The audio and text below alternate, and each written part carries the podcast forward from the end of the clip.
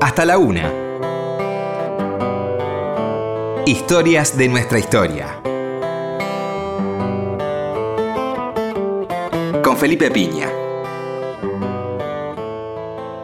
Por Nacional.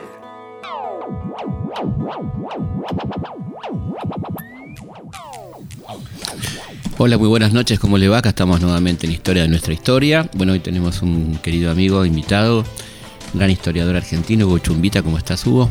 ¿Qué tal, Felipe? Muy bien. Bueno, tenemos muchos temas para charlar. Eh, acaba de reeditar El secreto de Joaquina, ¿no? Todo en torno al manuscrito de Joaquina de Alvear. Pero bueno, hay clásicos, ¿no? Bandidos rurales, muchas cosas para charlar con Hugo. Así que como tenemos tiempo, estamos acá en la madrugada del sábado, nadie nos apura. Eh, quería preguntarte, bueno, hace poco se cumplió un aniversario de la batalla de Pavón, ¿no? 17 de septiembre del 61.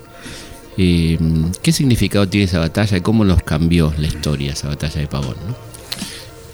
La batalla de Pavón diríamos que es una bisagra entre el proyecto inicial de la revolución y su continuación por los federales ante el, el proyecto primero unitario, después liberal, ¿no? encabezado por Mitre, que, que tiene otra visión del país y que va a llevar a la República hacia bueno, esa, esa subordinación al, al capitalismo mundial que implica entrar en la ecuación que, que propone Gran Bretaña, ¿no? La- la- lo, que, lo que después cristaliza, después de la, digamos, la llamada Organización Nacional, cristaliza en el proyecto del 80, ¿no? el, el- el Estado liberal oligárquico. Qué bien elegido el nombre de la dictadura, ¿no? Proceso de reorganización nacional.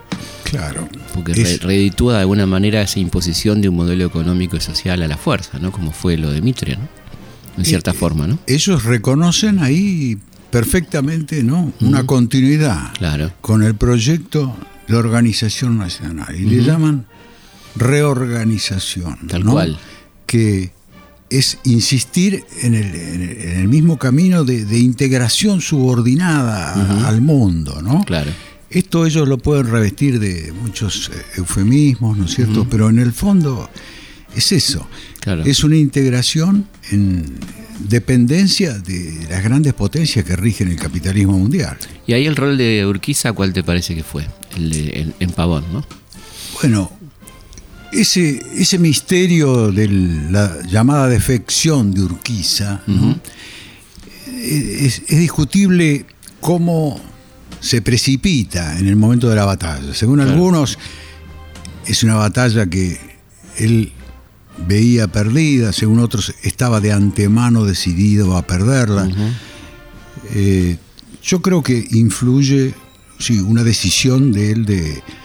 Él fue llevado incluso a desgano a esa, a esa última batalla contra el Estado de Buenos Aires. Y, y Urquiza es un tipo que ha ensayado algunos, algunas continuidades interesantes de- del, del proyecto revolucionario, de la independencia. Basta pensar en esa fugaz experiencia de, su ministro Fragueiro, ¿no? Claro, Marino Fragueiro. que diseña toda otra, otro camino ¿no? Claro. De- de- en la política económica, en la organización del Estado. De la banca. Exacto. El- el- su proyecto incluso de- de- del Banco Nacional, su- Claro. su, proyecto este, socialista, entre comillas, este, Claro. un poco utópico, ¿no? De la Sí. época del socialismo europeo san simoniano Total. pero eh, eso fracasa. Y- y, él, en definitiva, es un hombre de fortuna que yo creo que se termina plegando, a- como resignando ¿no? al, al Sí. proyecto que después va a ser de la llamada Organización Nacional. Había tenido aparte dos experiencias muy frustrantes que fueron Caseros y Cepeda, ¿no? De, de ganar para perder, ¿no? Claro, claro. Claro, había ganado y perdido, digamos. Porque Es- ganaba en, la- en el campo de batalla, pero no podía concretar en la política ese triunfo, ¿no? Sí, hay, hay que ver que es todavía una especie de intento de continuar el, el- Ujú. el- el proyecto nacional, federal, eh, en el cual él termina descreyendo, ¿no? Claro. Además queda como un agente subordinado de Mitre, ¿no? Queda como el tipo de que contiene a los caudillos, etcétera, claro, ¿no? Claro, y él se resigna a esperar, bueno, su turno para ser presidente Sí. más adelante, digamos, dentro del proyecto ya que empieza a manejar Mitre. También influye mucho que él, él se siente de alguna manera abandonado ya por, por Derqui Claro. y, y el gobierno de la Confederación que también se inclina a, resignar ante, ante Mitre, ¿no? Sí, aparte de la economía destrozada, ¿no? Con, con el boicoteo de Buenos Aires. Claro, y, un- una economía que desde Paraná no, no puede contar con los recursos suficientes para mantener esa estructura. ¿no? A pesar de la ley de derechos diferenciales, todos esos intentos, eh, queda todo en la nada, porque el poder de Buenos Aires era total, ¿no? Claro, Buenos Aires sigue siendo el, el eje de- de- del comercio internacional que concentra todos los recursos y, y esa, esa batalla es este, una- el intento, digamos, de la Confederación Urquicista es e- económicamente muy, muy arduo, muy difícil. Inviable, digamos. Sí, pero en la práctica inviable. ¿no? ¿Por qué te metiste con, con los bandidos rurales? ¿Qué te llevó a, a meterte con ese tema? Bueno, esa fue una especie de eh, imagen que yo tenía de niño, este, de, sobre todo el bandolero pampeano Bairoleto, Bairoleto, ¿no? claro. que cuando yo era chico era un tema legendario, ¿no? De, de- de los relatos de Fogón, la gente pobre que, que lo reivindicaba, ¿no? Y la otra clase, digamos, urbana que Lo despreciaba. lo despreciaba, ¿no? Claro. Ah, En La Pampa había un dicho, este, portate bien, Bairoleto, como, el, el chico dijo, Judas. se portaba Como mal. Judas. Sos un Judas. Y por otro lado, este, esa pasión ¿no? de, de- de- de los paisanos que, eh, bueno, siempre me, me llamó la atención, me, me- me conmovió mucho. Y cuando encontré eh, esos expedientes judiciales que siempre me acuerdo, una este, secretaria de tribunales me, me ofreció, está- están todos los archivos, había una pila enorme de las causas judiciales. Que para mí, yo en esa época estudiaba Derecho, fue, fue un tesoro. Claro, total. Y, y de allí me metí con, con- con la historia de Bairoleto, de la cual después nunca me pude desentender. Hasta, hasta hace pocos días me llaman de La Pampa, ¿no es cierto? Porque en un pueblito del, perdido en el oeste le están levantando un monumento. Y bueno, eh, como que eso me obligó a, a volver tiempo después sobre el tema, buscando hacer un libro este, más completo. Y, y eso me llevó a, a escribir un prólogo sobre los antecedentes que se convirtió en Jinetes Rebeldes. Claro. Descubrí, bueno, como 100 personajes en la historia argentina que, Maravilloso, todo. en una época en la que me acuerdo que había sido para mí como un desafío este, la aparición de un libro eh, que no se editó en castellano sobre los bandidos latinoamericanos, donde Richard Slata, un, un latinoamericanista yanqui, decía que en Argentina no había bandidos Claro. eh, Rurales. Rurales, románticos, digamos, el Robin Hood, Robin Hood. ¿no? Este, porque en la Argentina, en fin, Moreira era un cuchillero electoral, este, Claro. y descalificaba completamente este, ese, ese fenómeno tan notable en todos los países, incluso del resto de Sudamérica, en Argentina. Hablemos un poquito de quién era Bairoleto, ¿no? ¿Quién era este personaje? Juan Bautista. Bairoleto es un hijo de inmigrantes, de tanos eh, llegados en esa ola inmigratoria, ¿no es cierto?, a Santa Fe, que nace incluso en una colonia rural en la Pampa Gringa, eh, y luego va a parar a la Pampa cuando muere su madre. Él se cría eh, en una chacra, pero tiene un padrino que lo lleva a- en los arreos y lo hace, digamos, lo convierte en un gaucho. en, en lo que ya no es el gauchaje de otros tiempos, pero a través de- de- de- del arreo, ¿no? Esa profesión independiente de- del, del patrón del arreo, eh, hacen una vida semejante a, a- a la de los gauchos de otros tiempos, Muy con- independencia Claro. trashumante e independiente, Claro. sin, sin ley ni patrón. Ellos pactan, ¿no es cierto?, su trabajo. Bueno, Bairoleto vive esa experiencia y después, cuando en el pueblo eh, tiene un mercadito incluso, este, se hace sodero, disputando los amores de una pupila del prostíbulo, este, la rivalidad con un policía lo lleva a un duelo donde después de una serie de vejámenes del policía lo termina matando. Eh, esta, este es el comienzo de la historia donde él se refugia en el monte, eh, donde después se mezclan las luchas políticas, municipales. Es la época incluso de- de- del irigoyenismo, donde hay, hay algunos dirigentes que lo amparan. Eh, y por otro lado, eh, empieza a hacerse, bueno, esa fama de, de perseguido, donde la gente, como dice Hobsbawm, ¿no? ve en, en el perseguido por autoridad una imagen de, de su explotación, de su humillación por los poderosos. Hermoso libro, ¿no? Rebeldes primitivos. Claro. Y, De Hobsbawm. y, y Hobsbawm tiene el mérito de haber hecho este, ese análisis sociológico, eh, histórico, tan interesante, que muestra al, al- al perseguido por una causa que la gente no considera delito, Como es un duelo, Claro. ¿no? En el, que, el caso de Bairoleto, a, a convertirse en, en el, el vengador de los pobres, ¿no? El, el que ejerce esa revancha simbólica que, que en parte es un fenómeno de, de robar a unos para ayudar a los pobres, ¿no?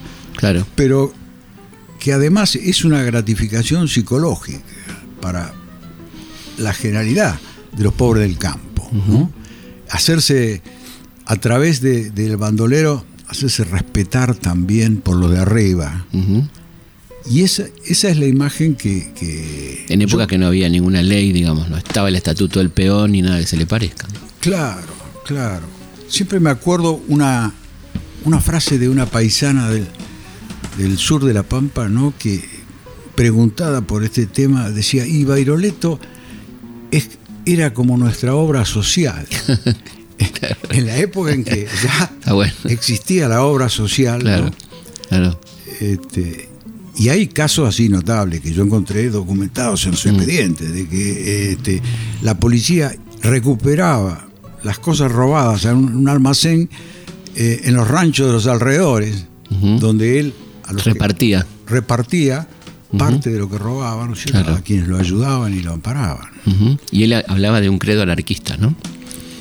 Y él, a través de los anarquistas con los que él está un tiempo en la cárcel, por ejemplo, comparte la, la cárcel con los huelguistas presos de la, la época de las luchas agrarias, eh, él ahí va asumiendo de alguna manera también es- esas ideas Claro. que son, bueno, la rebeldía orgánica de la, la clase proletaria. Est- esto es muy sensible, incluso en un, ep- un episodio increíble, que es cuando él se junta con un anarquista a repartir panfletos en el oeste de La Pampa, este, donde el plan es asaltar las comisarías y quemar el dinero. ¿no? Este, Directamente. Este es el, el sueño anarquista allá por el año 30, ¿no? Y termina procesado él y otros eh, por una conspiración subversiva en el oeste pampeano, que por supuesto fracasa, porque Claro. incluso lo, lo- reparten panfletos que la gente no sabe leer. Claro. Ujú. Este, algunos, los que sabían leer, se los leían a otros. Pero, pero esto, este, por supuesto, era, era un- el sueño, ¿no? De- de esa, esa lucha en la que él esto, esto me, lo, me lo confesó alguna vez este, su, su compañera, Telma, ¿no? con la que ella pasó sus, con el que él pasó sus últimos días. Eh, él siempre tenía esa, esa simpatía ¿no? anarquista y ese sueño ¿no? de reivindicación que sembraron los anarcos. ¿Cómo fue el final de, de al final de una serie de aventuras que lo llevan por varias provincias y territorios, él termina refugiándose en Mendoza. Vuelve del Chaco de, de una aventura con mate cocido. Ahora pues hablamos de mate cocido que merece un capítulo aparte. ¿no? Ese es otro capítulo, pero fascinante, ¿no? Él, él vuelve y consigue que lo- los radicales este, irigoyenistas en, en Mendoza le consiguen un lote para que él se refugie en la costa del Atuel, donde, bueno, siembra zapallos, melones, Claro. este, se dedica a hacer una, una vida de, de agricultor con, su- con su mujer y dos niñas que tiene, y, bueno, y, y que es la ilusión del, del, del Tano, en definitiva, inmigrante, ¿no? Llegar a fincarse en la tierra, tener su familia. Y- pero es un, un periodo muy corto, porque la policía de La Pampa, que, que no lo ha perdonado ni ha, ni ha dejado de buscarlo, encuentra el rastro, merced a un traidor que, lo, que los guía y después con la ayuda de la policía de Mendoza este, lo van a buscar y los cercan una madrugada donde él para salvar a los suyos para, para evitar un tiroteo, claro. claro, eh, se suicida se, se pega un balazo y bueno ahí, ahí termina Y la tumba hoy que es un, es un lugar de culto, ¿no? La tumba está siempre llena de promesas, de eh, ¿Dónde está la tumba? En el cementerio de Alvear. Inicialmente tuvo una capilla, coste- una pequeña capillita costeada por la gente, y después se incendió, después la remodelaron. También surgió un movimiento incluso que, que reconstruyó el rancho donde él vivió sus últimos años, que se convirtió en otro lugar de culto Claro. y de fiesta popular en, en los aniversarios. Impresionante. Y, y ahí en Alvear, Mendoza, está la, está la tumba. Allí está, allí está la tumba en el cementerio de Alvear. ¿Y qué supiste de la familia? ¿Qué fue de la familia? Bueno, lo que siempre me conmovió es eh, esa, esa familia en la- que era lo que él, en definitiva, quería salvar, ¿no? Cómo, eh, a pesar de la represión, a pesar de la censura, ¿no es cierto?, con el tiempo lograron, este, digamos, poder reconocer la historia y uno de los nietos hizo una acción judicial para recuperar el apellido era ya que como él no se había podido casar legalmente, Claro. sus hijas no tenían su apellido, sino el de la madre. Lograron este, una acción judicial que les permitió el apellido y, eh, bueno, este nieto, Fabio, que se recibió sociólogo, hizo su tesis que yo prologué, tu- tuve el gusto de bueno. prologar la edición de, de- de la tesis sobre el tema de- del bandolerismo social y de, y de su abuelo. ¿no? ¿Y Telma? ¿Qué fue de Telma? Telma vivió muchos años, falleció hace un tiemp- tiempo, eh, rodeada eh, en los últimos tiempos de un cariño, un reconocimiento de la gente, ¿no? Que de alguna manera le compensaba los años de, en que tuvo que callar, sufrir, ¿no? Imagino. Y bueno, creo que la historia, a pesar de todo, tiene una especie de final feliz, ¿no? Yo, yo- a mí me conmovió mucho, eh, pude, Lo del nieto, decís. claro, sí. conocerla a ella, conocer las hijas, eh, conocer al nieto, con el que somos todavía grandes amigos y nos vemos de vez en cuando. Qué bueno. Hablemos de, de mate cocido. Bueno, mate cocido es Estamos hablando con Hugo Chumbita, Sí. autor de Jinetes Rebeldes, entre otras grandes obras. ¿no? Mate Cocido es otro carácter. Eh, es un tipo mucho más, diríamos, eh, astuto. Eh, cómo, cómo él planea sus asaltos. La historia es muy semejante a la de Beiroleto. También él es perseguido injustamente por la policía, obligado a irse Tucumán, donde trabajaba en una imprenta. Eh, también se vincula con los anarcos. Eh, ahora, él desarrolla una táctica, digamos, de, asaltos más ambiciosos después de juntarse con el Vasco Zamacola, que es un joven eh, oriundo del País Vasco, que en la Argentina se hace, se criolla, digamos, y está vinculado con los anarquistas. Y entonces, a partir de ese encuentro, en la cárcel de Chaco, de resistencia, planean conscientemente, ¿no? Así, una, una racha de ataques a las grandes acopiadoras, este, que explotan al, campesino, que, son odiados por los anarquistas. Y, esas, eh, esa serie de, asaltos, bueno, incluso va a llevar en determinado momento a la creación de la gendarmería, que se recrea, digamos, este, en la época del de, presidente Justo,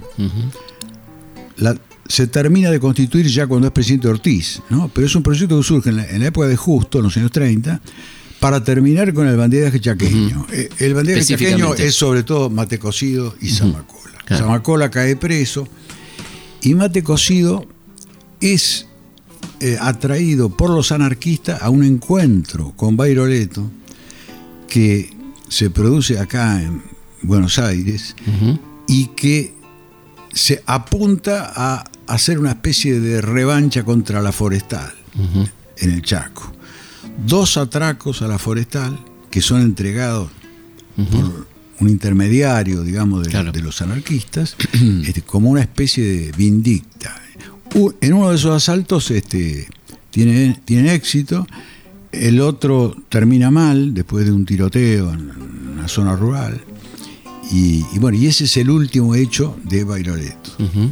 Mate Cocido todavía va a seguir un tiempo más practicando secuestros, secuestros extorsivos, que terminan este, bueno, con una emboscada de la gendarmería donde lo hieren y desaparece.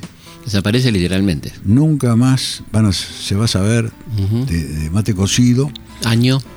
Año 41. Y hay muchas historias, rumores sobre su destino final, pero lo cierto es que él logró ahorrar un capital y hacer, ¿no es cierto?, una, una pequeña fortuna que le permitió eclipsarse desaparecer. y desaparecer. Y estaba su compañera también, ¿no? Su compañera, con la que tuvo un hijo, eh, la, encontramos con Michelina Oviedo, que fue, que fue una cineasta chaqueña que hizo un, un, docudrama sobre el tema, la encontramos este, olvidada completamente en Roque San Peña, en Chaco, en el centro del Chaco, donde como ella, como la policía no tenía su nombre de pila, tenía su nombre confundido, eh, pudo pasar totalmente desapercibida hasta que Michelina la encontró y hizo esa película tan interesante este, por el testimonio de, los familiares. Eh, Ramona Romano figuraba en, las fichas policiales, pero en realidad se llamaba Genoveva. Y eso, eso, eso permitió que, bueno, pasara eh, desapercibida, tuviera un hijo, eh, bueno, el, hijo que tuvo con mate cocido, que era un niño, que ella lo cría, que llegó a ser un periodista eh, de deportes en el Chaco. ¿Y ella lo siguió viendo después a mate cocido? Nunca oh. más se pudieron ver. Ah. Él, él la quiso mandar a buscar, pero la familia no, no la dejó ir. Era muy jovencita en ese tiempo. Y, y nunca más ella supo tampoco más de él. ¿Y vos qué pudiste saber de, de Mate Cocido? ¿O hasta ahí llegamos, hasta el 41? Se lo, se lo da por reaparecido en La Plata, en el Chaco, en Mendoza, en Jujuy. ¿no es cierto? Yo he recogido un montón de referencias así incomprobables. Mirá, ¿no? interesante. Pero nada, nada concreto. Nada que se pueda verificar, ¿no es cierto? Por eso alguna vez escribí un artículo sobre él para la revista Fierro, el mate cocido, el inapresable. Claro. Porque ni de muerto, ¿no es cierto? se, se- se lo pudo Se encontrar. puedo encontrar. Vamos a una pausa. Seguimos hablando con Hugo Chumbita aquí en Historia de nuestra historia. Hasta la una. Historias de nuestra historia. Seguimos en Historias de nuestra historia. Seguimos en Historia de nuestra historia. Bueno, quiero agradecerles muchísimo el haber convertido a los cuentos del abuelo José en el libro más leído de este momento en Argentina. Muchísimas gracias. Es las historias que le podría haber contado eh, San Martín a sus nietas sobre su vida, sobre sus lecturas en el exilio francés, la última etapa de su exilio entre 1830 y 1850. Ahí está el abuelo, tanto en Granbourg como en Boulogne-sur-Mer, hablando con sus nietas Pepita y Mercedes, eh, cada una muy distinta, como suele ocurrir con los hermanos, con intereses distintos, inquietudes distintas. Bueno, y esta es esta, esta, esta historia que nació un poco cuando hice la voz del gran jefe y me encontré con este hermoso vínculo entre abuelo y nietas. El abuelo nada más y nada menos que don José de San Martín. Si quieren comunicar con nosotros pueden hacerlo a través de nuestro mail eh, También pueden hacerlo a través de Twitter, eh, pueden entrar a arroba Felipe Pigna, lo mismo que en Instagram. Y por supuesto nuestra página de Facebook, Felipe Pigna, página oficial. Muchísimas gracias por los comentarios, por seguirnos, bueno, por ser tantos en esta comunidad. Y finalmente también pueden escuchar estos programas, los programas eh, atrasados, en Spotify, en Historias de nuestra historia y también en Felipe Pigna. Ahí tienen muchísimos programas ¿eh? para cuando van en el auto, cuando hacen gimnasia, cuando lo que quieran, no sé. Nos vamos a meter en las actividades de cada uno.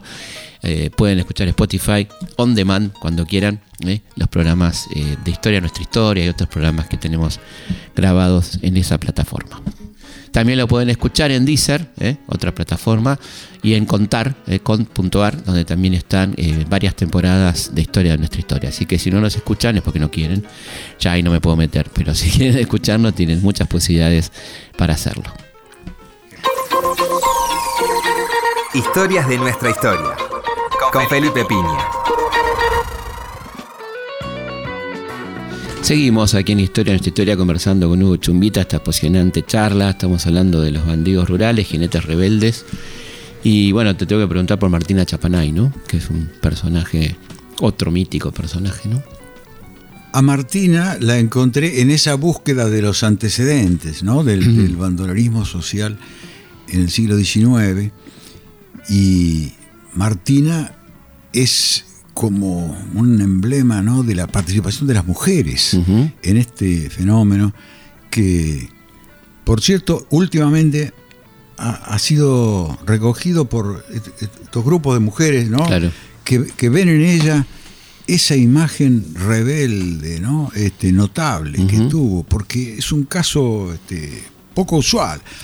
Hay algunas mujeres, incluso Josbo cita algún, algún caso, algún otro caso, pero no son muchas, y en el caso de ella es una historia que comienza con la incorporación de ella a las huestes de Facundo Quiroga y después continúa con las ella se pliega a las montoneras del Chacho. Claro. y en los momentos en que la, eh, la, la milicia federal o las montoneras después son derrotadas, ella tiene que sobrevivir haciendo una vida de forajida, De bandolera. claro. Y ahí es cuando, ¿no es cierto?, empieza su fama también como bandolera. Vive muchos años en San Juan, donde ella en los últimos tiempos se convierte en una especie de guía de los viajeros por la travesía. Eh, de- hay también algunos episodios donde se cuenta que ella por ahí hace desaparecer los animales para después cobrarse la recompensa por devolverlos. Claro. Picardía que le permiten, bueno, Sobrevivir. sobrevivir en ese, en ese tiempo. Y, Y ese bueno, encuentro con Igarzábal, ¿no? Con ese personaje Claro, nefasto. Y, y una de las anécdotas más notables es esa, cuando ella eh, lo reta a duelo, ¿no? Al matador del chacho, Ni más ni menos. que, bueno, tiene, parece una extraña crisis de nervios en ese momento. Se muestra que- indispuesto, dice. Sí, sí. Y, y desiste de, de- de- de ese duelo, ¿no? Bueno, es, esa es una de las tantas hazañas que se cuentan de ella. Con una, bueno, con, con esa imagen que en, en determinado momento llegó a, a ser muy famosa en la, zo- en la zona de Cuyo, de- después un poco se apagó su historia y últimamente, ¿no? Como que ha sido reivindicada otra vez, vuelve, ¿no? Hay, hay incluso en Mendoza un, un proyecto para declarar un día de homenaje a ella, este. De una legisladora, bueno. Ella es de San Juan, en realidad, ¿no? Ella era de San Juan, sí, de, la, de la zona de las travesías que están muy ligadas a los llanos de La Rioja y que, bueno, tienen como eje ahí el pueblito de Mogna, Mogna. donde está enterrada. ¿no? Que es una especie de santuario, ¿no? Hay un pequeño santuario donde también hay promesantes, devotos, ¿no? El mito de la religiosidad popular que la, la convierte en intercesora con la providencia. ¿Y qué otro bandido ha sido bandida, recordás, así interesante, bueno, dentro de esa galería inmensa, Bueno, eh, muy importante también Santo Guayama, a quien la leyenda lo liga a, a Martina, aunque es un poquito posterior la aventura de él, el líder de los laguneros de Guanacache.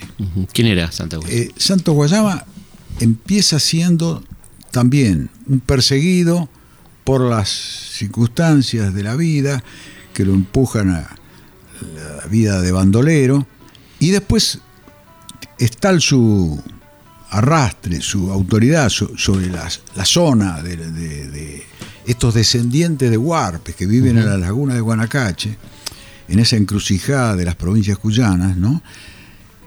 Eh, participa como jefe de- del batallón laguneros en la campaña de Felipe Varela. Y, y es uno de los mejores combatientes que tiene Varela. Varela y, y que luego de la derrota, bueno, va a seguir este, haciendo una vida de perseguido, de forajido, Ujú. Y termina cayendo en una emboscada, que, que- una trampa que le tienden en la ciudad de San Juan, y estando preso lo, lo matan alevosamente, ¿no?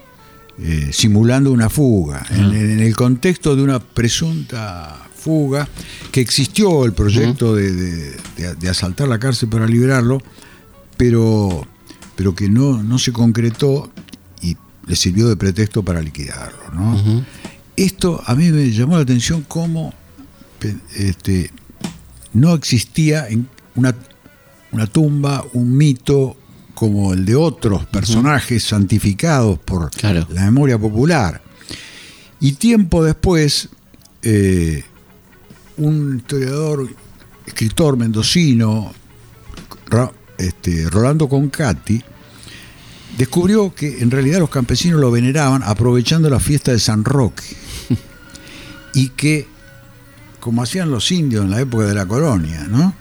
este, detrás del pliego de este santo oficial de la iglesia, este, ese día lo dedicaban a venerar a, Ah, así, en secreto, ¿no? en sigilo, a Santo Guayama. Ujú. Interesante el personaje. Y otro personaje que, bueno, supongo, supongo que te habrá interesado también es el gauchito Gil, ¿no? Claro, Es claro. un Bueno, personaje muy misterioso porque no sabemos nada prácticamente, ¿no? Muy poco, ¿no? El, el gauchito Gil es el príncipe, digamos, de, de los gauchillos correntinos, el principal, el que emergió, después de años de, de ser un culto que existía, pero que estaba más apagado, ¿no? Eh, de pronto sobresale En Corrientes, donde hay un montón Sí. de, de- de estos personajes. Pero eh, adquiere, ¿no es cierto?, esa dimensión nacional, que es increíble porque hoy encontramos las Santuarios tumbas, santuarios en todo- todas todo- las rutas. Todo el territorio. Dejó de lado un poco, la pasó por arriba la difunta, ¿no? Mucho más de gauchito Claro, que difunta, ¿no? Claro. el, el caso de la difunta también había sido en su momento muy fuerte, ¿no? Pero Como- viste que ahora el, el gauchito es como, está más presente en las rutas, ¿no? Claro, claro, claro, claro. ¿Y quién era este Antonio Gil? Bueno, lo, lo que se sabe con relativa certeza es el episodio final, ¿no? Donde, donde lo, lo matan injustamente cuando lo llevan prisionero este, de un lado a otro en la provincia de Corrientes. Ahora, en su momento es un caso muy parecido al de todos los bandidos de rurales, digamos, románticos, Mm. por amoríos con una estanciera, ¿no es cierto? Tiene, tiene problemas con el patrón, tiene que hacerse a la, vida de matrero y, y después es reclutado para la guerra del Paraguay. Dicen que él a la vuelta de la guerra este, se niega a seguir sirviendo en la milicia, porque, porque dice que ya no quiere más violencia, no quiere más muerte, está, está desencantado. de eso. Y eso este, lo vuelve otra vez a, a- a convertir en un perseguido. Claro. Eh, ese es el gesto incluso que rescata mucho la gente, este, esa actitud de él de, de decir, bueno, no, me niego Ujú. servir a, a esta autoridad en, las- Claro. en esas guerras Injustas. eternas que hay entre los partidos en Corrientes, ¿no es cierto? Liberales. entre liberales y autonomistas. Exactamente. Aunque él eh, era, parece, de los autonomistas, y, de ahí las banderas rojas, de ahí Claro. el, el símbolo de la bandera roja que flamea en todo por todo el país, ¿no? Personaje extraordinario. Hablemos ahora sí del, del manuscrito de Joaquina. ¿Cómo, ¿Cómo diste con él? ¿Cómo fue la historia de, de este manuscrito, de este personaje tan particular? ¿no? Yo andaba buscando el tema de los bandoleros y especialmente el rastro de Artigas, que también en su juventud Claro. hace una vida de bandolero. Contrabandista. Claro. Y, y el historiador Osvaldo Guglielmino me, me cuenta un día, hablando de los gauchos y de estas historias de las dos orillas, que los historiadores uruguayos habían encontrado el dato este de San Martín, hijo de una india, que me lo confirmaron después Metol Ferré y Reyes Abadí. Dos grandes historiadores uruguayos. Claro. Pero todo era una, una versión oral. Es- eso me lleva a ver eh, algunas cosas que me habían llamado la atención tiempo atrás, a releer a Alberdi, ¿no? Que dice, yo esperaba encontrarme con un indio Sí. cuando lo va a visitar a París. Y otros relatos de la época que, que lo describen a San Martín como un tipo morocho, pelo negro, recio, de- muy este, tipo mestizo. Y eh, esto, un día, escribiendo justamente Jinetes Rebeldes, cuando, cuando para- estaba publicando el libro, en la editorial de. eh, El editor principal era Rogelio García Lupo. Resulta que estaba entre los editores una joven, Socas y Alvear, que me dice, sí, ese dato, porque yo ponía en Jinete Rebeldes muy al pasar, ¿no? La- aquella expresión de San Martín ante los indios, donde Claro. decía, Nuestros paisanos. nuestros paisanos los indios, eh, yo soy, yo también soy indio. Exactamente. Y, y esta joven me dice, claro, ese, ese, esa es la historia que conoce mi familia, que, que- que yo he oído en mi familia. Bueno, quedó en averiguar ella con sus tíos, a ver bien cómo era el asunto, porque García Lupo me decía, "Est- esto es un tema muy fuerte, Claro. para ponerlo así al Seguro. pasar. Claro. Pero esta joven me vuelve con la noticia de que sus tíos no querían saber nada de, Imagino. de- de- de El contar tema. esa historia y como que me cerró la puerta. Entonces yo puse al final lo que fue una nota al pie nada más en Jinetes Rebeldes, Diciendo de que esto también era parte de la tradición de la familia Alvear. Sin saber quién era el padre, ¿no? Claro. sino hablando de una especie de madre india. De- bueno, cuando se publicó el libro, otra señora de la familia de Alvear me llama y me dice, ¿usted sabe qui- quién era el padre? Digo, no. Yo lo que tengo es la versión de la madre india. Bueno, el padre era don Diego de Alvear, nuestro antepasado, el, Tremendo. el fundador de la familia. Eh, y, y- y dónde está eso?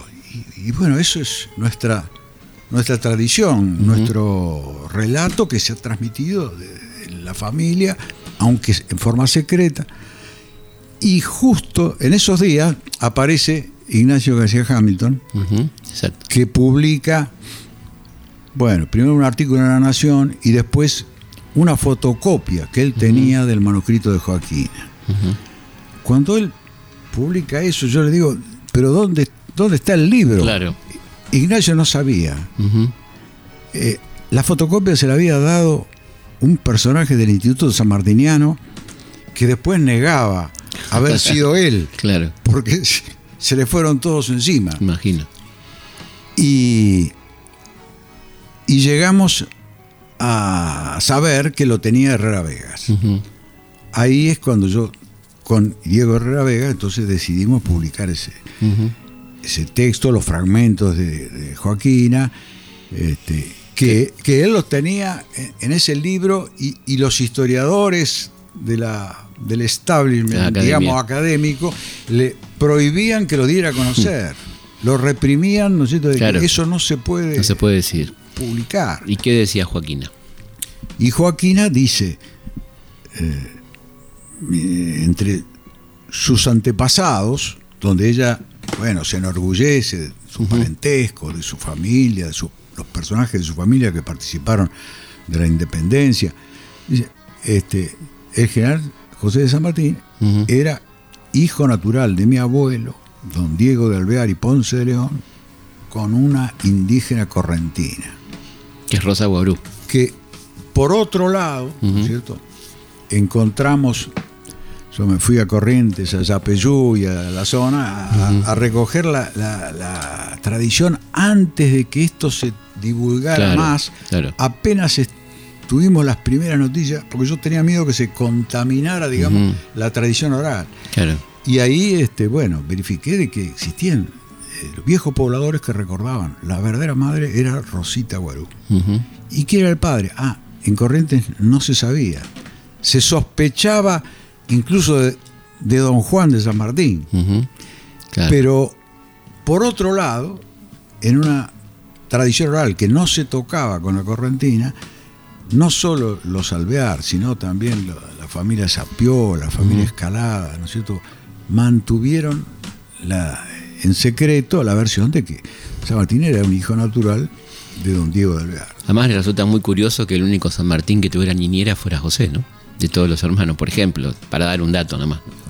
Claro. Porque y- tenía niñera José, digamos. y- pero lo más notable es que los demás, digamos, hermanos de crianza de. José de San Martín, eh, no quisieron volver, no quisieron volver a, a acompañarlo, incluso cuando él los llama, Claro. porque él necesitaba oficiales de carrera formados para acompañarlo en la campaña libertadora. Claro. Y se niegan, no, no vienen. Hay, hay una anécdota que cuenta Olazábal que eh, Mateo le manda una carta que él recibe cuando ya está volviendo de Lima y la rompe Y sin la abrirla. quema. Y la quema, ¿no? Así. Y dice ciertas cosas, no, dice una frase muy interesante, ¿eh, ¿no? Que- y ahí dice, ¿no? Como que ahora se acuerda, ¿no? claro. Porque me cree dictador en Lima. poderoso, claro. ¿no?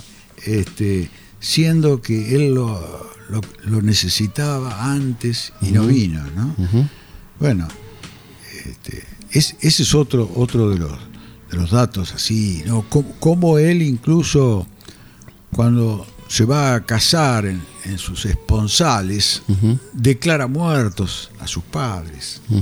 ¿eh? Y, Claro. y ella, Gregoria Matorras, vivía todavía.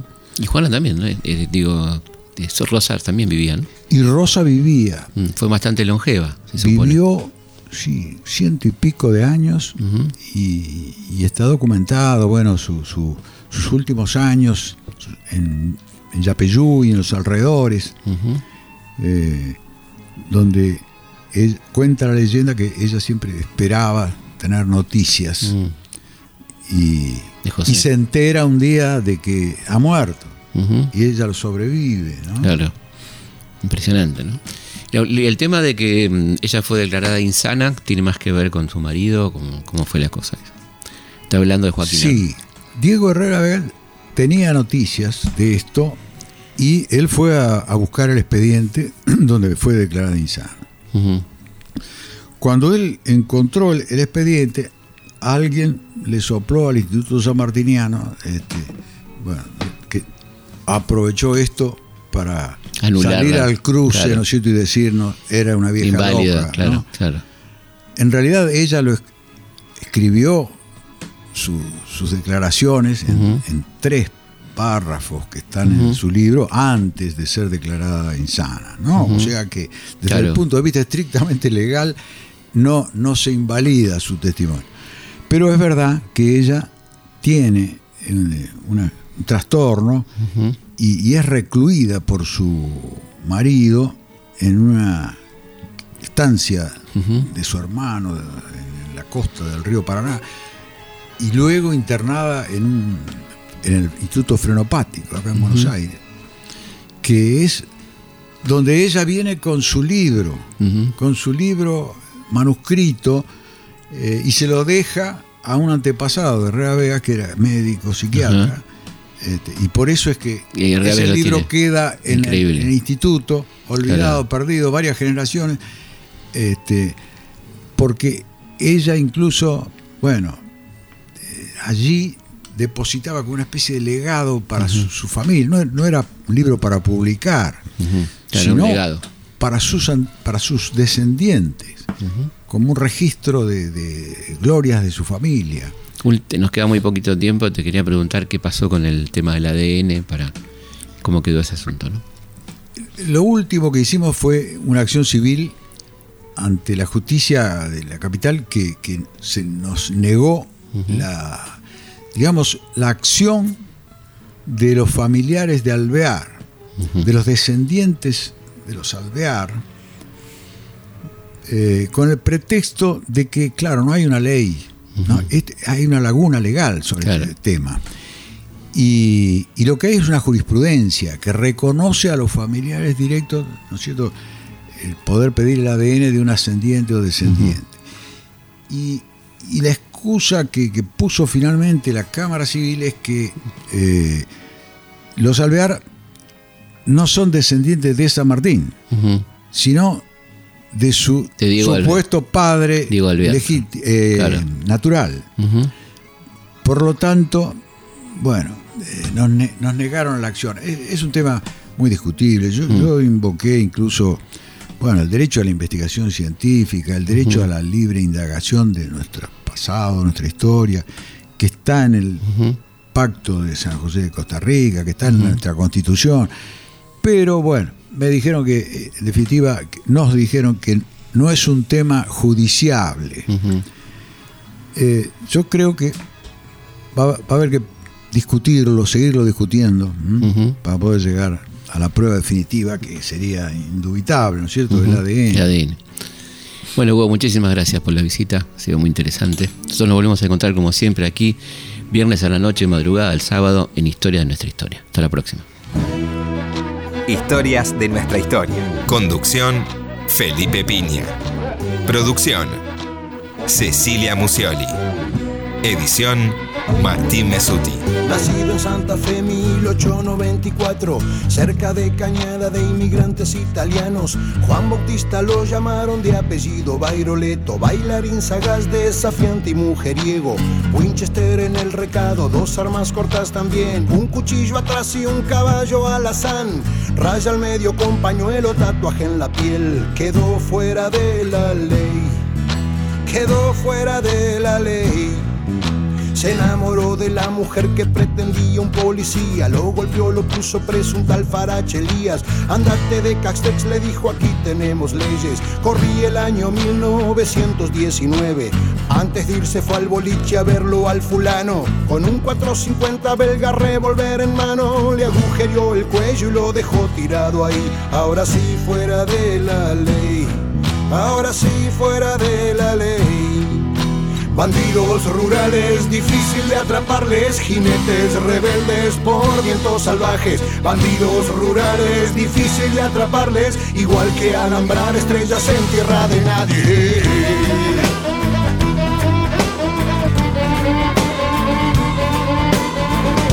Mismo tiempo hubo otro bandolero, por hurtos y vagancia 19 veces preso. Al penal de resistencia lo extradita el Paraguay, allí conoce a Samacola y Rossi por el 26, 1897 en Monteros, Tucumán. El día 3 de marzo lo dan por bien nacido, segundo David Peralta, alias Mate Cocido, también fuera de la ley, también fuera de la ley. Entre Campo Largo y Pampa del Infierno, el pagador de Bungibor le da seis mil por no ser muerto. Gran asalto al tren del Chaco, Monte de Sespeña. Anderson y Clayton, firma algodonera. 45 mil a Dreyfus le sacaron sin violencia. El gerente guarde quebrachales, 13 mil entrega. Secuestró a Negroni, Garbarini y Bersón. Resistió fuera de la ley.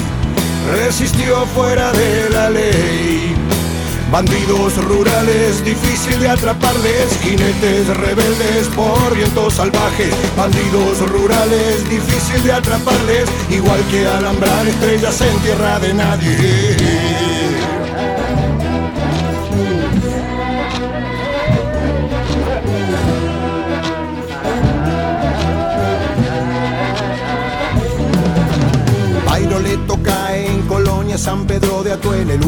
Balazo se lo pega él. Vicente Gascón, gallego de 62, con su vida en pico pagó aquella traición. Sol, arena y soledad, cementerio de Alvear. En su tumba hay flores, vela y placas de metal. El último romántico lo llora Telma, su mujer muere fuera de la ley. Muere fuera de la ley. Sabrán de mí, no entregaré mi cuerpo herido. Pitilipi Machagay, ¿dónde está Mate cocido? Corrí el 36 y lo quieren vivo a muerto. Dos mil de recompensa, se callan los hacheros. Logró romper el cerco de Solveira, un torturador de gendarmería que tenía información. Herminia y Ramona dudan que lo hayan matado. A este fuera de la ley. A este fuera de la ley. Bandidos rurales, difícil de atraparles, jinetes rebeldes por vientos salvajes. Bandidos rurales, difícil de atraparles, igual que alambrar estrellas en tierra de nadie.